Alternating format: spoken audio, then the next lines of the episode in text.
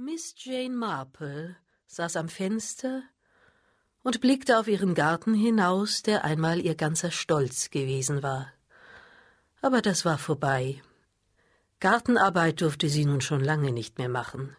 Kein Bücken, kein Umgraben, kein Pflanzen, höchstens einmal hier und dort etwas abzwicken. Der alte Laycock, der dreimal in der Woche kam, tat ohne Zweifel sein Bestes aber sein Bestes war eben nicht viel. Laycocks Grundsätze der Gartenpflege waren einfach. Zahlreiche Tassen Tee, süß und stark.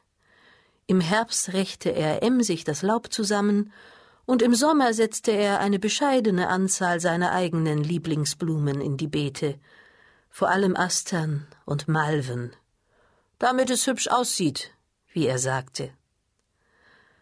Um gerecht zu sein, er hing an seinen Arbeitgebern, und als Zeichen seiner Zuneigung brachte er ihnen besagte Astern und Malven, dazu Sommerchrysanthemen und Lobilien zum Einfassen als Geschenk mit. Ich hab drüben bei den Neubauten in der Siedlung gearbeitet, sagte er. Die wollen ihre Gärten hübsch angelegt haben.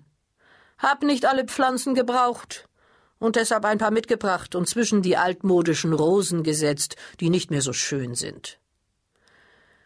Bei diesem Gedanken wandte Miss Marple die Augen vom Garten ab und nahm ihr Strickzeug zur Hand. Man musste den Tatsachen ins Auge sehen. St. Mary Maid war nicht mehr, was es einmal war.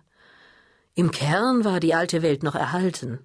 Es gab den Blue Boar, die Kirche und das Pfarrhaus, sowie die kleine Gruppe von Häusern im Queen Anne-Stil und georgianischen Stil, zu dem auch ihr eigenes Haus gehörte aber in vielen der alten Häuser lebten neue Bewohner, und wo Mr. Toms einst seinen Korbladen hatte, stand ein blitzender neuer Supermarkt, der den älteren Damen von St. Mary Maid ein Greuel war.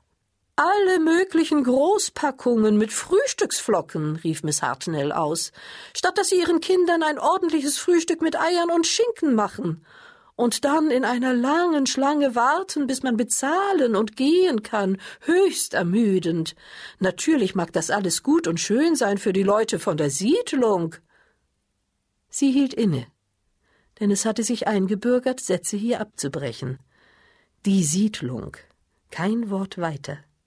Das Wort sprach für sich und wurde großgeschrieben wie ein Name. Und warum nicht? fragte sich Miss Marple sachlich.